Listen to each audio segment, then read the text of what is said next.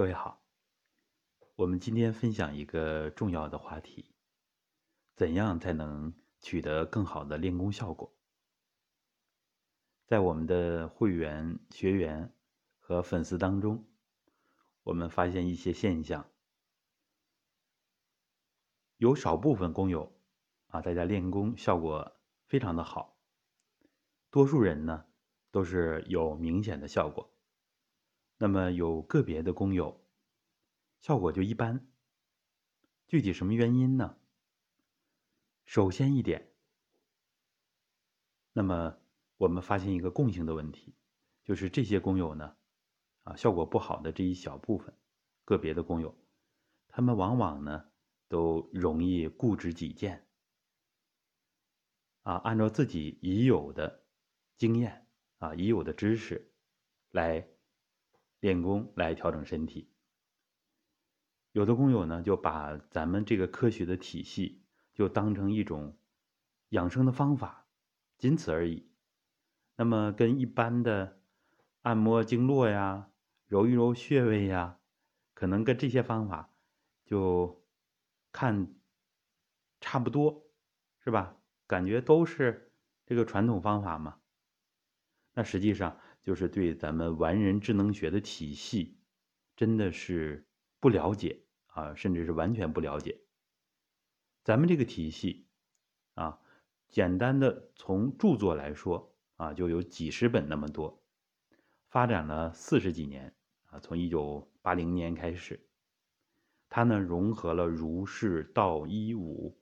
和现代科学啊，所以它已经是一门全新的科学了。我们现在号称呢是人类新文化，啊，新的文化。那么它有基础理论啊，叫做混元整体理论，啊，这是前无古人的，在我们传统整体观的基础之上，结合练功的实践，用超常智能，啊，又结合现代科学，尤其是新老三论、信息论、系统论、控制论，啊，融合了西方的心理学。啊，我们现在的生理、生化、解剖啊，运动科学，方方面面的学问啊，包括现在的物理学，包括非常尖端的天文学等等等等啊，所以就是在人类文明的基础之上建立起来的，所以我们千万不要把它等闲视之。那么它。有着完备的方法学、方法论、宇宙观，而且现在这个体系还在与时俱进，啊，为了适应现代科学的模式、理论和科研的框架，这些年提出来了最新的三层物质理论，而且已经形成了假说提纲，还开展了各个方面的应用。医学呀，是吧？教育啊，包括农业啊，基础物理学。现在物理学方面的八大实验已经取得了比较大的成功啊，正在突破量子物理学啊，打破量子的概率分布。那么就是把量子啊，就认为是终极科学。啊，进行证伪，那么已经开始取得了越来越多的成果。这样，我们再来看整个完人智能学体系，它是以传统整体观为基础，啊，以超常智能为手段，要驾驭第三层物质，要开发人的第二套生命模式。因为普通人都是第一套生命模式，低水平的。啊，受制于我们的形，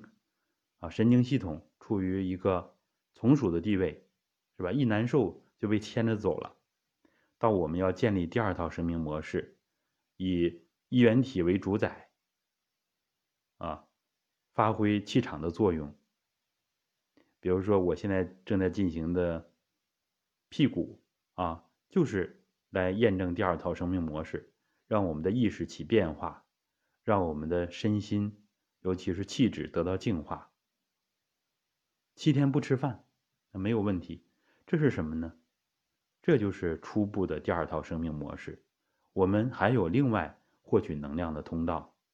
获取混元气的通道。这就是一个新兴的一门科学，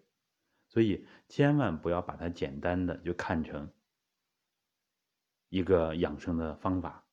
啊，绝不是这样的。养生祛病仅仅是这门科学的一个雏形，一个开端，相当于它的副产品。啊，它是真正的传统修身之道，全面的开发人的智慧，使人呢从生命的必然王国走向自由王国，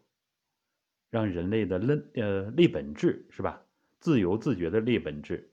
得到真正的解放。我们现在人的自由度太低了，啊，好像是能够观测到非常遥远的宇宙，能够认识银河系，甚至是河外星系，但是我们人对自己认识的很多还都是不清楚，很多的未解之谜，包括对疾病，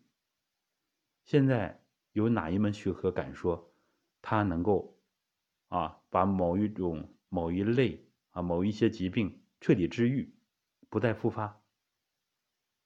是吧？这就说明我们人类就对最简单的疾病，还处于一个不断的探索、不断的应用、不断的改进的过程，有很多问题还非常的棘手，而我们的混元医学啊，就。立足于这个混元整体理论，立足于三层物质理论，让我们更多的人能够通过精气神的整体提升，达到一个疗愈疾病、完美身心的目的。啊，这个话题我们大家一定要重视。如果您认为我们这个体系是一门科学，那您再练起来就不一样了，就画画掉了脑子里边是吧固有的这些内容，因为我们一般都是先入为主，是吧？我们在学咱们这个体系的时候，还容易顾左右而言他，啊，觉得我还要学一下这个啊，学一下那个啊，心理疏导呢，我要学学心理学，啊，然后呢，我再学学中医，啊，我再学些。西医的解剖生理，其实这些我们也在学，但是它是在已经建立一个完备的理论和方法的框架基础之上，我们已经有了一个比较完整的参照系之后，再去丰富它，而不是您再重新走一个探索之路，那样的路太漫长了。我们这么多的理论和实践啊。看看其他工友练功的效果，我不知道咱们练功效果不好的这极个别的工友，您心里边是否着急？如果真的着急的话，要放下自己先入为主的那一部分，啊，我们练功效果一般的工友，也要把咱们的体系啊看作一门科学。您越重视它，越用心的去学它。掌握科学的规律，它在您身心当中作用就越来越大。啊，把它看作普通的方法，等闲视之，那么有这么多的练功的诀窍，这么完备的科学体系，在您那儿作用也有限，啊，作用也慢。所以，我们的执念，我们的偏执，我们的成见。是自己前进当中最大的绊脚石。好的，希望我们的努力能够帮助到您，谢谢大家。